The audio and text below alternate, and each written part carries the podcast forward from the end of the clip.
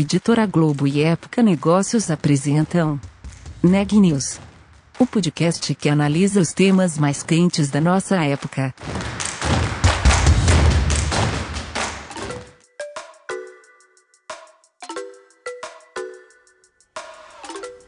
Oi pessoal, meu nome é Renan Júlio e está começando mais um Neg News, nosso podcast com uma cobertura especial da pandemia do novo coronavírus. Hoje a gente apresenta uma entrevista com o Sérgio Real, presidente do Santander Brasil, concedida a Sandra Botti, a diretora editorial de Época Negócios. Na conversa, o executivo falou sobre a importância da transformação digital no setor financeiro. Na sua visão, há anos sinais mostram que essa indústria precisa se reinventar, mas nem todos os profissionais da área sentem a urgência da mudança. O que, com a pandemia, mudou. Na entrevista, Real também fala sobre o papel da liderança na criação de ambientes inovadores. Vamos ouvir como foi a conversa? Vamos lá, Sérgio. Antes de mais nada, eu queria começar entendendo um pouco com você como que é a sua leitura deste cenário pós-pandemia, né? Imagino que tenha mudado muita coisa aí dentro dos processos do banco, né? Qual foi o impacto aí da pandemia no Santander Brasil? Nossa, é, a gente poderia ficar falando horas, né, das implicações. Vamos tentar, vou tentar sintetizar, Sandra, e se eu me alongar demais, você, por favor, me interrompa, né? Eu diria, na dimensão, eu entraria rapidamente naquilo que parece bastante óbvio, que é a necessidade de todas as empresas, inclusive a nossa, de ter dado mais atenção ao processo de digitalização. Então, nós já vínhamos, obviamente, como todas as empresas, é, trazendo a importância da digitalização, trazer a importância para o consumidor, para o cliente, da necessidade de ele poder se autosservir. E a interrupção por conta da pandemia, que hoje é pandemia, amanhã pode ser qualquer outra coisa, deixou muito claro que os consumidores e os clientes, de forma geral, quando não estavam devidamente conectados tecnologicamente com, a, com o Santander, se viram com dificuldades de poder operar. Essa é uma primeira observação. A segunda observação foi a capacidade que nós tivemos, e aqui eu não quero me atribuir nenhum tipo de, é, vamos dizer, competência é, diferente de outras empresas, mas a capacidade que tivemos de poder estar operando remotamente prontamente. Então, a área de tecnologia do banco e as equipes estiveram rapidamente mobilizadas a partir das suas residências para poder começar a atender uma série de perguntas absolutamente legítimas com um conteúdo de ansiedade muito grande. Né? Porque de uma hora para outra, a pandemia traz uma carga emocional numa sociedade já impaciente, não é necessariamente só no Brasil, mas turbinada pela ansiedade daquilo que seria o desconhecido por conta da pandemia. O terceiro componente, que não é menor, é que por primeira vez da história, é, homens e mulheres foram para casa. Nunca, nunca a gente havia visto é, uma situação em que a situação do gênero deixa de ser relevante, né? E de uma hora para outra, as casas, de maneira geral, completamente despreparadas para poder é, se tornarem escritórios de alguma forma, porque tanto o marido como a esposa, ou os parceiros ou parceiras, é, se viam numa situação que teriam que então conviver é, de uma hora para outra com um trabalho a partir da sua sala, do seu quarto, etc. E isso traz também uma série de outras é, características importantes, principalmente na questão da saúde mental. Uma das coisas que nós fizemos muito bem foi logo desde o início é, colocarmos uma célula de saúde mental. E saúde mental não significa as pessoas tem até preconceito de falar de saúde mental, porque associam a loucura, né? É verdade. A saúde mental não é loucura, a saúde mental é o estado mental em que a gente se encontra como estado físico, né, de cansaço. Então, vai desde um cansaço mental até, obviamente, as situações mais importantes, como a própria depressão. E as dificuldades que, obviamente, o, o, o ambiente da casa acaba trazendo com estresse natural de pela primeira vez você tem que estar começando a operar remotamente, é, coisa que também os próprios funcionários tiveram que passar por um processo de digitalização num nível muito mais especializado que até então não haviam vivido. Então aqui são algumas características e por último, para fechar, os clientes que normalmente só compravam um produto, então por exemplo, alguém que fez um financiamento de veículos como o Santander Financiamentos, nós somos a maior financeira do país de veículos, de uma hora para outra, não se viu integrado ao sistema Santander. Então, ficou relativamente perdido. O que, que eu faço agora no pagamento de uma fatura ou se eu preciso renovar esse financiamento, não tenho condições de pagar. E ficou claro para nós que nós também não estávamos preparados, porque esse cliente também não estava devidamente integrado tecnologicamente com o Santander. E aqui teve um aprendizado, e eu aproveito, caso existam alguns ouvintes, peço desculpas se a gente não foi capaz de dar a resposta, e não fomos. Num primeiro momento haviam esperas de 20 minutos, então teve um exercício de humildade muito grande para a organização. Bom, você está tocando aí em vários pontos importantes, é, Sérgio, que tem a ver com o futuro do trabalho, né? Também com as habilidades que vão ser requeridas aí dos novos profissionais, né? Que tem a ver com adaptabilidade, com flexibilidade, né? Isso tem sido muito falado, mas eu queria trazer um pouquinho também é, para o universo do mercado financeiro, né? Quer dizer, diante desse novo cenário, né? uh, que não é o novo normal, é o novo anormal, ou então uma outra impressão que ainda nós estamos para cunhar, né, uma vez que essas estão uh, também bastante gastas. Uh, como que fica o papel da agência? Né? A, agência vai ter um, um novo papel uh, nesse novo mundo, e eu, e eu estou lembrando aqui da nossa outra conversa uh, lá no ano passado, Sérgio, no prédio lá uh, do, do, Santander uh, Brasil, enfim, em que você uh, mencionou que não estava tão preocupado assim né, com a concorrência com as fintechs, né? Que a, é, concorrer, é, pensar na concorrência era a parte boa do trabalho, né? Você falou, poxa, né? É isso que faz a gente avançar, né? Quando tem aí um potencial concorrente, melhorar todos os dias.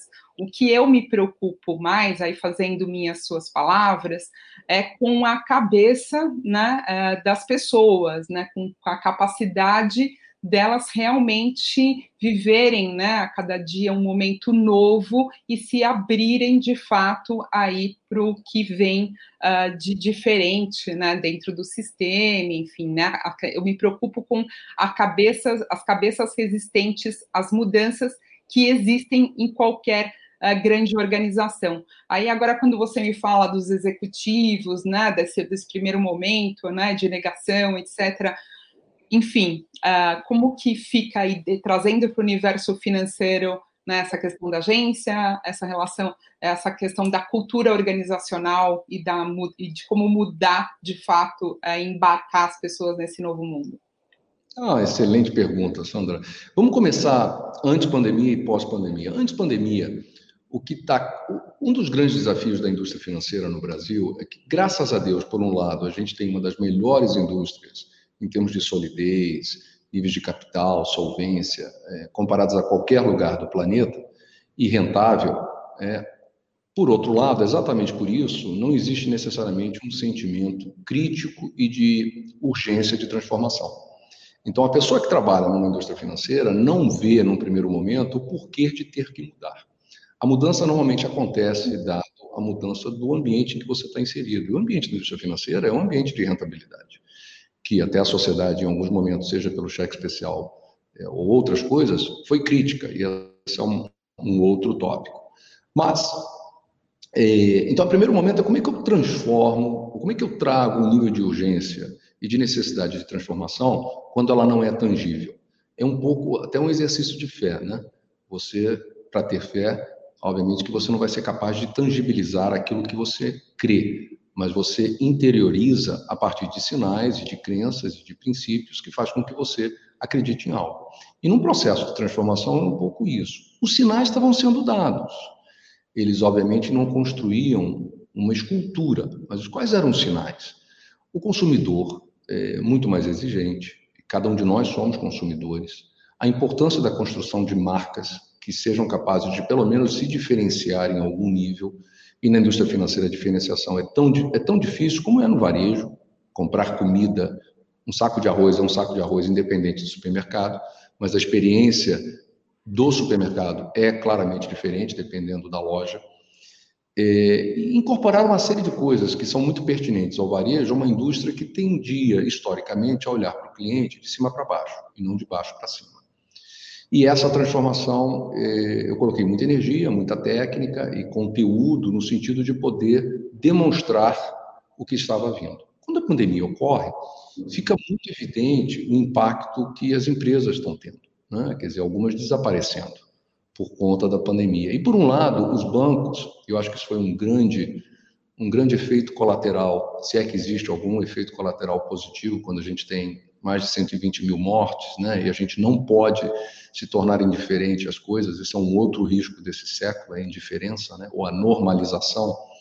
Mas voltando, quando a pandemia volta, a gente começa a ver é, as grandes organizações, o Santander teve o seu papel, juntamente com os outros grandes bancos, de um capitalismo mais social, de algo mais, é, mais é, com responsabilidade do momento que a gente estava vivendo. E que eu espero que isso também permaneça de maneira mais duradoura.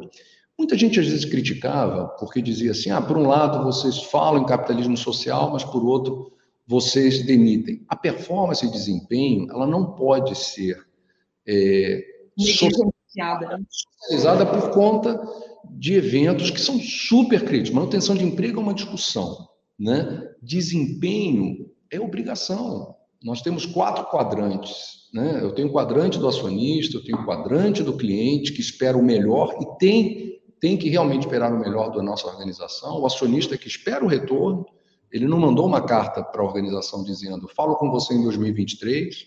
Eu tenho um corpo de funcionários que também não esperam zero é, de cuidado, de, de demos telemedicina para todos os funcionários, inclusive seus, é, seus imediatos, familiares, e, obviamente, o outro quadrante é a própria sociedade, que espera, no momento que não há respiradores, que não há um mínimo de infraestrutura, que organizações como a nossa tenham um papel importante. Então, eu acho que esse cenário trouxe também uma realidade para a indústria financeira de dizer, meu Deus, é, a urgência existe de verdade, né? Quer dizer, se as empresas que nós ajudamos e as pessoas que nós ajudamos, elas desaparecem economicamente, isso, isso conversa com o nosso mundo, né? Nós não estamos isolados a isso. Então, essa é uma primeira reflexão que foi super importante. A segunda, em relação ao canal físico, as agências, que a gente chama carinhosamente de lojas, eu acho que aqui, Sandra, existe várias, várias discussões. A primeira discussão é, lembra lá no século XX, quando a gente estudava história, a gente tinha uma discussão muito interessante do Brasil agrícola e do Brasil industrial. Durante muito tempo, o Brasil, de certa forma, é, foi em busca da sua industrialização, com uma certa até um olhar crítico em relação à sua base agrícola, que foi a base da própria colonização brasileira, com o açúcar sendo o principal é, eu diria, elemento dessa colonização lá quando os portugueses chegaram.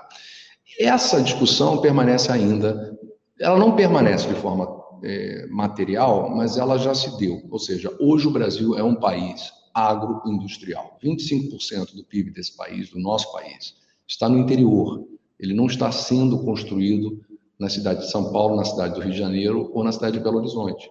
Então, quando a gente fala em canal físico, a gente tem sempre essa tendência, arrogância urbana nossa do Sudeste, de achar que o Brasil é definido pelas suas grandes cidades urbanas. Ele não é só definido por elas, ele também é definido. E o crescimento do nosso país está se dando no interior. É em Marabá, é em Porto Nacional, em Tocantins, é em Palmas, é em Porto Velho, em novas cidades que estão surgindo no Maranhão, cidade de Imperatriz, por exemplo, para nós, nós temos em uma única loja mais de 12 mil clientes, clientes esses que estão empreendendo. É Campina Grande, é Barreiras, em Bahia. Eu poderia seguir aqui para uma geografia que no dia a dia, seja na Faria Lima ou na Avenida Rio Branco, no Rio de Janeiro, não fazem necessariamente parte da discussão estratégica das empresas. Então, o canal físico para o Santander é a interiorização. E no canal, e, no, e a estrutura física nas, nos grandes centros urbanos, é dar a esse cliente um ponto de venda que faça sentido para ele ir quando ele julgar que ele tem que ir para ter uma conversa um pouco mais complexa, complexa ou técnica. Previdência, por exemplo. Ou o que a gente chama carinhosamente de use casa, que é quando você é rico patrimonialmente, mas você não tem liquidez, ou seja, eu posso dar uma propriedade e a parte totalmente desembaraçada e a partir dela ter liquidez? Pode como em outros lugares. A gente dá um financiamento de 20 anos e você recebe o dinheiro, coloca esse imóvel como garantia e pode resolver um problema seu no varejo ou resolver um problema seu de liquidez pessoal. Então, essa talvez o canal físico ele seja importante e também fizemos, é, e acho que dentro da inovação, o lançamento do Work Café, né, que é esse modelo que conversa com um, um lugar bacana de café, um Wi-Fi grátis, para que a gente veja dentro de uma loja do Santander, num centro urbano de São Paulo, na Paulista ou na Rio Branco, no Rio de Janeiro, é um ambiente de negócio, um, um quase um WeWork, né? Como a gente, é, sem necessariamente ser isso. Então a gente vai ter que, para os grandes centros urbanos, continuar especializando o canal físico e para o interior nós vamos expandir, nós vamos abrir mais de 200 a 500 lojas nos próximos cinco anos. Nós abrimos é, esse ano cerca de 100, e, mas em cidades que nós normalmente não conhecemos. Eu vim aqui ver é, eu estou hoje em Porto Alegre, é, exatamente para discutir o plano de expansão no interior do Rio Grande do Sul, é, não necessariamente na cidade de Porto Alegre. E fiz, e fiz isso ontem na cidade de Joinville. Então, esse Brasil do interior é um Brasil que cresce e cresce muito. E a gente vê cidades, o oeste de Santa Catarina, por exemplo, a região de Chapecó, é pleno emprego é pleno emprego. E a mobilidade, a gente já vê isso. A cidade de Palmas, em Tocantins, teve o segundo maior movimento migratório do país. Então, eu sempre digo, gente, para aqueles que olham para o exterior e que acreditam que em países da Europa, seja Portugal, seja Estados Unidos ou Austrália, é, vão enriquecer, não. Eles vão levar o pouco que construíram no Brasil e vão empobrecer em muitos desses países. A capacidade de enriquecer permanece no Brasil, não necessariamente nos grandes centros urbanos, mas nesse interior que segue crescendo e que vai gerar e continua gerando oportunidade para aqueles que continuam vendo na educação a mola de transformação pessoal. É na educação, é se transformando num dentista, num contador, num bancário, com perfil, com, eh, eu diria, comportamento, obviamente entendendo saúde mental, né, encontrando esse equilíbrio entre, eu sempre digo, equilíbrio entre o coração e o cérebro é o que leva ao desempenho. Sérgio, você tocou ah, em dois pontos muito importantes, né? Falou da questão da performance e da inovação. Eu queria entender se eh, você consegue observar entre os seus subordinados, enfim, ah, na, ah, na, sua equipe, denominadores comuns, né, traços que colaboram para uma melhor performance e para a capacidade de inovar.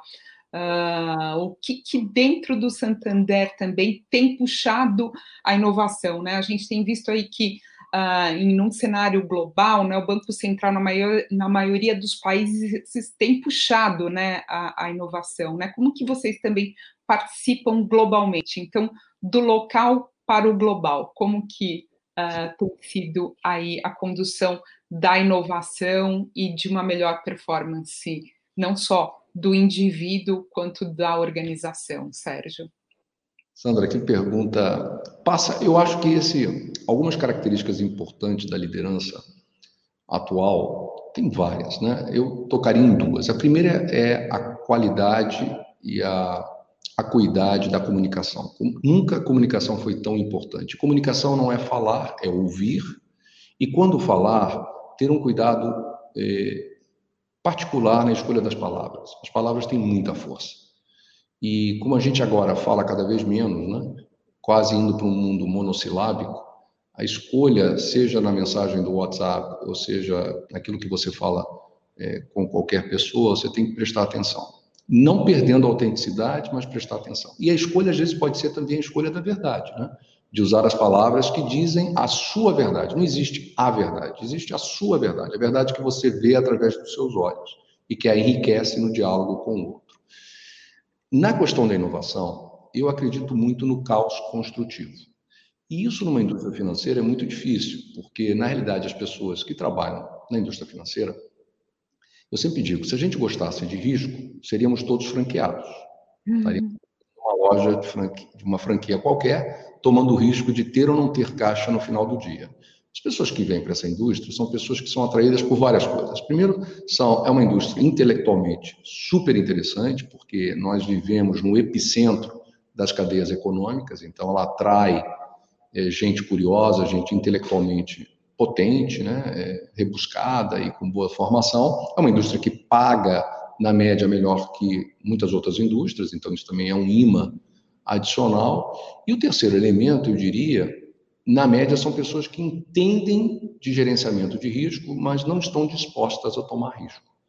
E risco é risco pessoal. E risco pessoal não é fazer uma loucura. Risco pessoal, às vezes, é, é defender uma ideia, de verdade.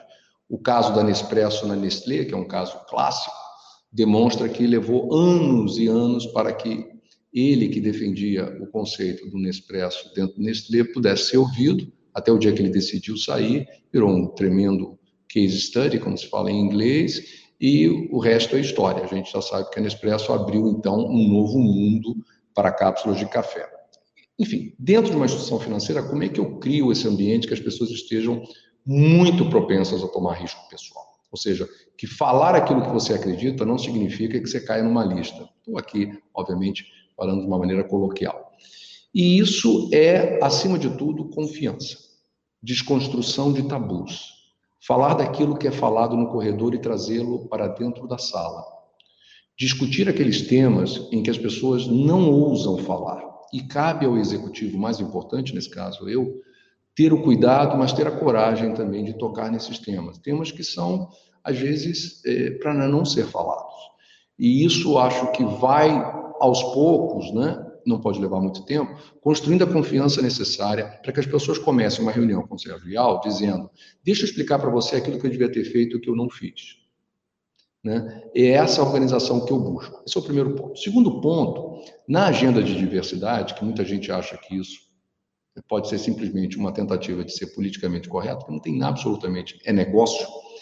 Hoje, nós vivemos uma era em que a variedade das experiências dos colaboradores é muito mais importante que a qualidade eh, acadêmica em si.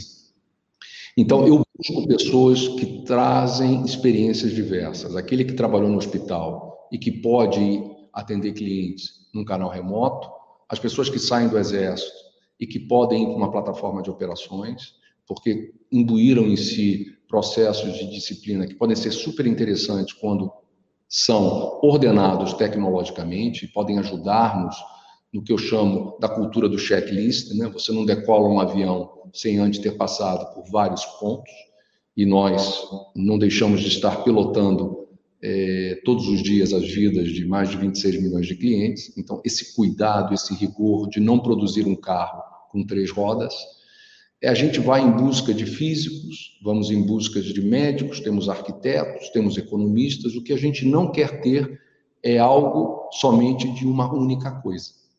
Então a gente acredita, varejistas, o marketing do banco, né, a imagem, a forma, a revolução de marca que a gente fez no Santander.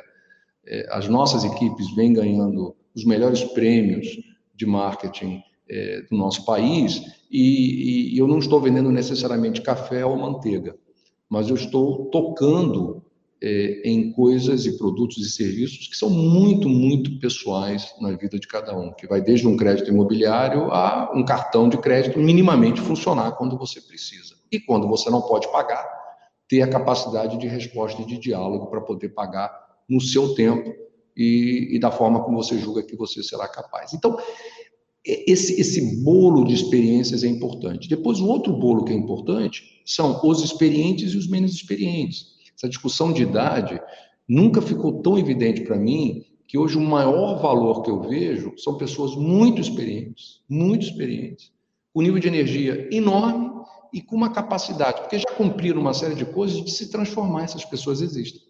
E tem pessoas super jovens, tecnicamente passaram pelas melhores escolas, uma resistência enorme de ouvir e de poder mudar as suas próprias premissas, né? A gente vive um mundo, Sandra, em que se você não pensa exatamente como eu, eu vou te deletar do meu Facebook. Então, é esse mundo, é esse mundo que vai em busca do igual é um mundo que emburrece, é um mundo que diminui a ciência, diminui, diminui o desenvolvimento cognitivo da própria organização. Então, isso é nossa agenda de diversidade. E aqui as experiências não são só experiências profissionais, são as experiências pessoais. Ter sido minoria traz para a mesa qualidades e olhares daquele que nunca se sentiu minoria até o dia que consegue entender o que é minoria. E minoria pode ser uma pessoa obesa. Ela pode, ou ele pode se sentir, né, de alguma maneira, cobrado.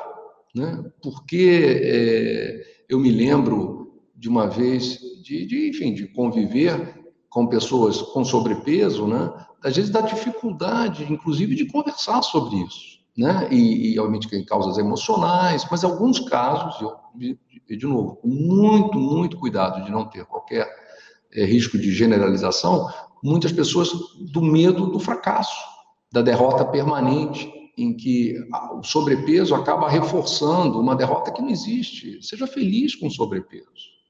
Não carregue é, amarras. As amarras é que transformam e nos criam os calos da vida, né, as cicatrizes. Né? Então, uma coisa que eu falo muito forte no Santander, e isso eu aprendi ao longo da minha vida, né, que a, a pior coisa que pode acontecer a um executivo, uma executiva, não importa a indústria, é entrar na empresa não sendo quem você é. Porque a partir daquele momento a empresa perde muito naquilo que você pode dar, porque você começa a desempenhar um personagem. A mãe tem que atender o telefone do filho, sim, no meio da reunião com o presidente. Tem que falar, dizer, presidente, eu preciso dois minutos, três minutos. A Joana está me ligando. Isso não pode ser interpretado como não profissional. Não profissional é não ser quem você é. E nos, nos últimos dias, né, Sérgio, não se fala em outra coisa nas redes sociais, a não ser na Ana Paula Arósio e na campanha do SX, assim.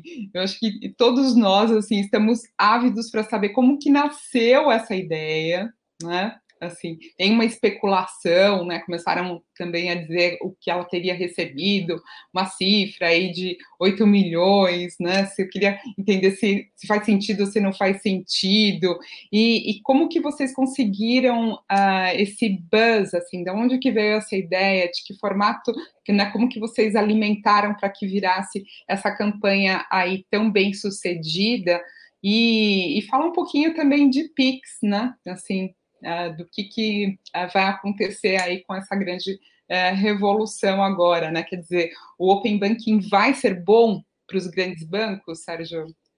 O que, que nós veremos em 2021? Eu acho ótimo. Assim, a primeira, a primeira resposta em relação, eu vou construir a questão da, da Ana Paula, a primeira resposta é o mérito do próprio, eu não estou querendo ser simpático, mas é a verdade absoluta, do próprio Banco Central em ver a necessidade de redesenhar ou construir uma arquitetura, uma arquitetura tecnológica de pagamentos instantâneos. Quer dizer, hoje nós temos no Brasil uma esteira chamada TED, uma esteira chamada DOC, e no fundo tudo é pagamento. O TED e o DOC ainda permanecem pós-PIX, mas nós vamos evoluir para um mundo em que pagamentos instantâneos são importantes. Nós fomos o primeiro banco, por exemplo, Sandra, em que se você fosse comprar um carro no final de semana, você poderia efetivamente fazer o pagamento dessa compra. É impossível imaginar um consumidor que queira comprar um carro e só possa ter o carro segunda-feira porque os bancos estão fechados.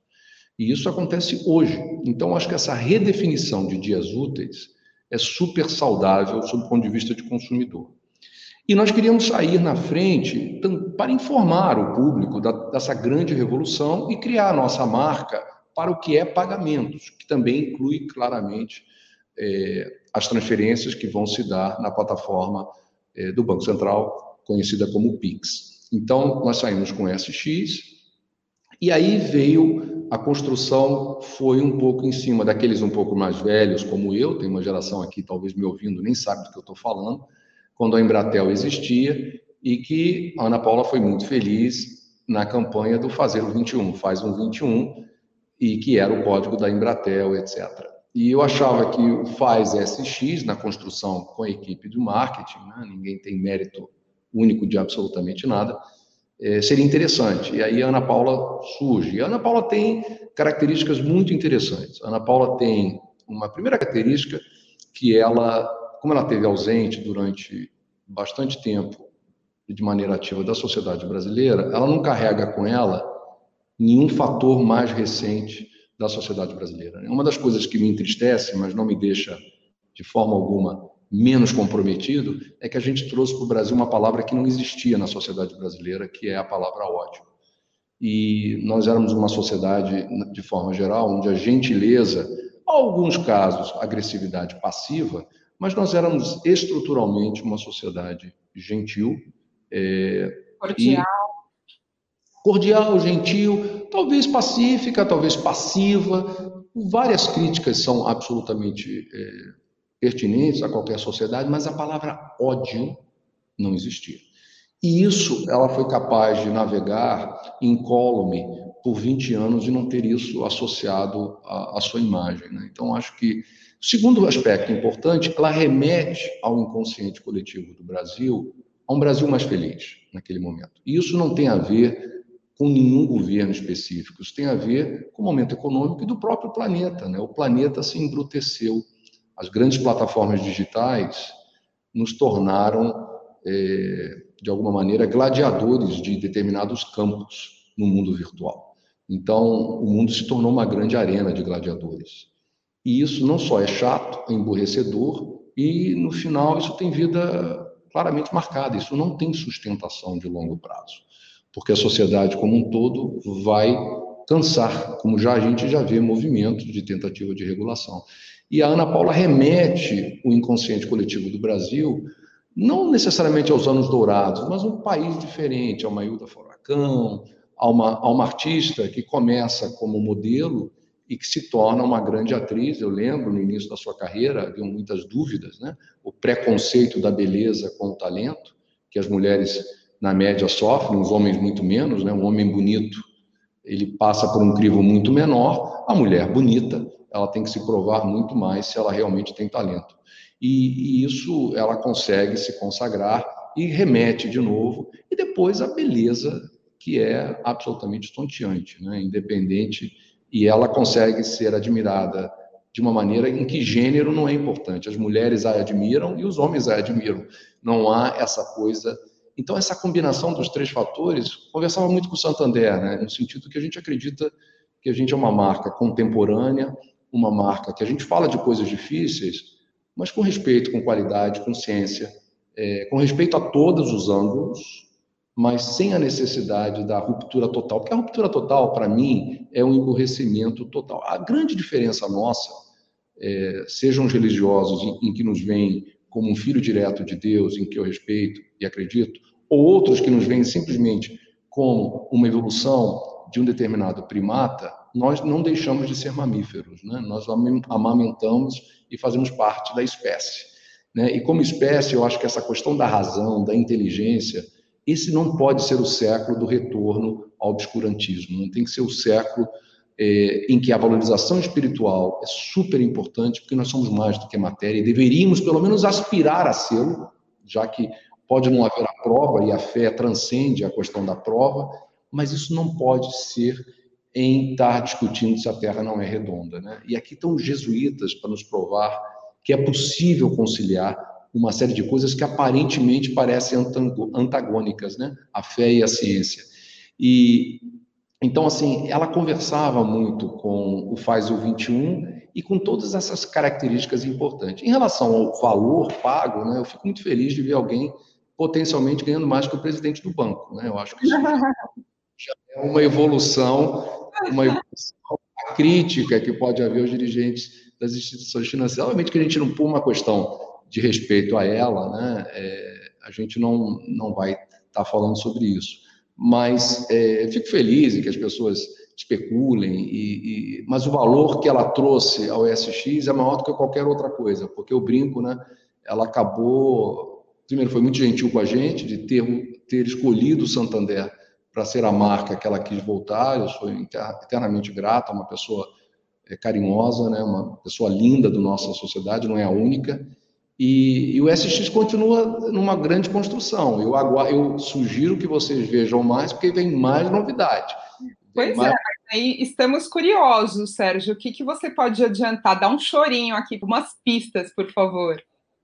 Eu acho assim, a primeira coisa que eu acho que é importante, a gente teve uma milhões de pessoas vieram no nosso site tentar se cadastrar. E eu, aí eu, com a minha agenda comercial e o meu comercial, Sandra, se você me permite, a gente adoraria ter você é, como parte. E o que, que significa se cadastrar? Significa que você, ao escolher duas chaves, seu CPF, seu celular, ou até o e-mail, você passa a fazer parte do ecossistema do Santander. Então, a gente adoraria ter você, e não é grátis, é um serviço grátis, e ter você como parte. Aqui é uma agenda comercial. As outras coisas é que com o SX vão haver outras brincadeiras, né? É, ela brincou é, do sabático, né, do Shangri-La dela, é, Ana Paula, e vão ter outros outras brincadeiras com S e com o X. Então, aguarde, Sandra. Eu não queria dar o um spoiler, porque. Mas eu, eu acho que foi, talvez, aí com toda humildade, o mérito é da equipe, não minha, talvez a campanha de maior sucesso do ano 2020, de um tema que não é necessariamente é, o mais interessante para o consumidor pagar. É, um pouco mais árido, né? Certamente. Sérgio. Agora, mais open, mais dados, mais números, mais hackers. Né? Como que o Santander tem lidado aí com a, a questão aí de cibersegurança e, e das ameaças né, que vieram junto aí com uh, esse aprofundamento do, da sociedade pós-digital? Então, a primeira coisa que eu aproveito até, assim, o crime sai do caixa eletrônico e ele entra nas redes sociais. Então, a gente não pode subestimar a sofisticação dos criminosos nas redes sociais, tentando se passar por instituições financeiras. E a gente vê catástrofes, porque são catástrofes, quando pessoas é, caem em grandes armadilhas e, obviamente, esperam que depois a instituição financeira resolva o problema. E a gente não necessariamente pode resolver o problema. Então, o que a gente pode e devemos e fazer muito mais, que é como indústria, campanhas permanentes de educação para que você não caia nas armadilhas nas redes sociais, porque hoje muito do que acontece na vida de cada um de nós acontece nas redes que nós escolhemos. E o crime sabe exatamente isso. Ele não vai mais te esperar no caixa eletrônico, né? ele te espera na sua entrada no seu Instagram. Então, muita atenção, que a partir de agora existe esse novo canal em que você está completamente exposto. A segunda coisa, Sandra, é fazer com que as pessoas do Santander entendam que nós estamos indo rumo a um mundo de uma moeda digital. Eu acredito na eliminação do papel, realmente acredito. E a pandemia deixou isso muito claro: o papel contamina, as pessoas passaram a usar mais cartão. E nós vamos para um mundo em que o valor que você tem depositado ou tomado numa instituição financeira será um algoritmo, será um número qualquer matemático que representa aquilo que você tem. E isso vai ser a realidade. Portanto, olhar dados passou a ser tão importante como nós olhávamos antigamente o valor que estava depositado no cofre. E, e, isso é um processo de transformação que vai levar as próximas décadas. Né? E a gente está vivendo exatamente essa interseção da era industrial para a era tecnológica, da era física para a era virtual. E isso leva, é um, é um, é um desafio enorme das pessoas se darem conta que o, a gente trata a CPF com uma banalidade. É, e, e, a partir de um CPF, a partir do teu, teu nome teu, e tua data de nascimento, você pode fazer um estrago muito grande na vida de uma pessoa. É verdade. Os, e as pessoas, as lojas, é tudo muito banal, é tudo, não, qual é o seu CPF? Tratam de cadastro. Não, me dá o seu cadastro. Enfim, a gente vai dando. E, e obviamente que a resposta não é não dar o cadastro, não é se fechar mas começar a ter um cadastro é algo sagrado. Cadastro é você está me pedindo meu hemograma financeiro. Você quer ver o meu, o meu exame de sangue. Então, você não mostra o seu exame de sangue para qualquer pessoa, você não fala. Enfim, então essa privacidade é, é algo que a gente tem que construir.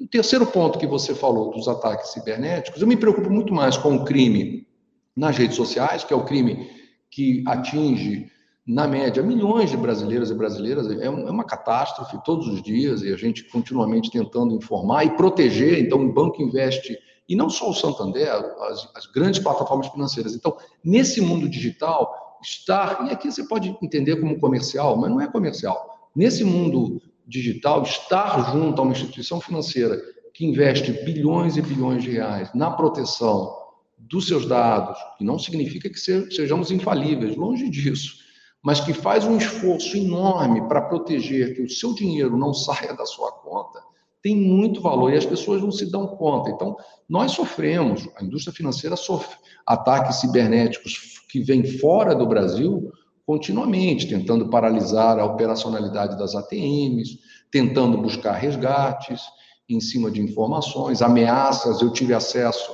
a XYZ de base de dados. Isso acontece no mundo inteiro e, e a indústria financeira brasileira está muito alerta, o regulador, e aqui a gente tem que cada vez mais se alinhar e nós globalmente, obviamente vivemos no epicentro disso na Europa, é, tentamos trazer sempre o melhor que existe no mundo. E a LGPD, é, Sérgio, muda né, esse relacionamento agora com os clientes? Ajuda? Como que fica a partir de agora também? Muda. Eu acho que é, é, é respeitar quase como algo sagrado a informação de cada um. Agora, o risco de tudo isso é a gente instituir o medo, é criminalizar. Eu acho que a omissão é, é, é inaceitável. O erro fará parte desse processo num primeiro momento. A gente, nós estamos num processo de transição. Né? E, e o maior erro começa quando você entra numa rede social e acredita que nada disso. Eu, por exemplo, eu, tô, eu escolhi uma única rede social para minha vida pessoal, que é o LinkedIn, que é uma rede social que, de certa forma, tem, uma, tem um caráter é, de negócio, um caráter de emprego, de trabalho, de talento, né, que eu, eu gosto de estar vendo, e também de comunicação com os 44 mil colaboradores do Santander. Mas eu não estou no Instagram, eu não estou no Face, porque eu sei que ao escolher isso, eu tomei a decisão de abrir a minha vida a um universo muito maior do que talvez eu esteja disposto a abrir. Não é que pelo LinkedIn eu não posso, não pode acontecer o mesmo, acho que pode. Mas eu pelo menos escolhi uma, que eu acredito que tem um caráter, não estou certo, errado, aquilo que funciona para mim. Então acho que as pessoas não se dão conta das consequências de algumas atitudes, de ter entrado, às vezes, e vocês sabem, eu, eu saio do banco e o Google está me dizendo quanto tempo vai levar para minha casa. Me irrita. Me irrita o Google me dizer isso. Primeiro, me irrita porque ele sabe onde eu moro. E segundo, me irrita por ele me dizer sabe onde eu moro. Todos os dias. No meu celular aparece, até a sua casa vão levar 10 minutos. Então, assim, é, o mundo está na mão de cinco plataformas tecnológicas. Eu não estou sendo crítico, eu estou sendo crítico pela, eu diria, a, o que aconteceu nos últimos anos, por essa, por esse essa coisa meio avassaladora de se apropriar de informações e, a partir dessas informações, banalizá-las de uma maneira que eu acho que é algo muito pessoal. A Europa tem uma visão muito diferente dos norte-americanos nesse sentido. Eu não acho que isso é a democratização da informação, eu acho que isso é a banalização dos seres humanos. Notícias do dia. A retomada econômica do Brasil passa pela discussão da questão ambiental para permitir que o país seja mais resiliente diante de crises mundiais, como a atual da Covid-19. Os dados são de um relatório divulgado nesta quinta-feira durante um seminário organizado pelo Instituto Clima Info, o Observatório do Clima e o GT Infraestrutura. O documento apresentado conta com propostas para uma retomada verde e inclusiva no país, em resposta à crise econômica provocada pela pandemia e pela crise climática. O trabalho analisou oito setores chaves, entre eles energia solar, mobilidade, saneamento e resíduos sólidos, identificados com oportunidades de, no curto prazo, gerar empregos, incentivar o crescimento econômico e oferecer mais qualidade de vida à população. Está em processo de certificação na Anvisa um novo dispositivo portátil que pode realizar um diagnóstico molecular da Covid-19 com uma estrutura laboratorial menos complexa. O equipamento foi desenvolvido por pesquisadores da Fiocruz e da empresa Visuri e poderia reduzir o custo e o tempo para a realização de testes com segurança semelhante à técnica padrão ouro RT-PCR. Segundo os pesquisadores, o resultado do teste molecular pode ser acessado em um aplicativo de celular em 30 minutos, enquanto outras técnicas têm um processo que leva até 6 horas.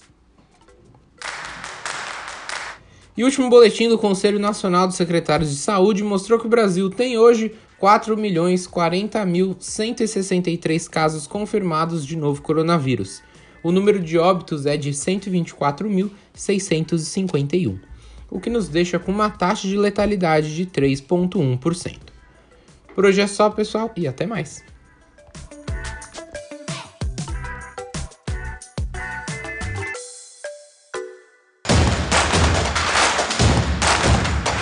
Esse podcast é um oferecimento de Época Negócios. Inspiração para inovar. Não deixe de conferir nossos outros podcasts. Presidente Entrevista Presidente. The Office. E os negócios da nossa época. Ouça, acompanhe, compartilhe. Vamos fazer deste podcast o nosso ponto de encontro.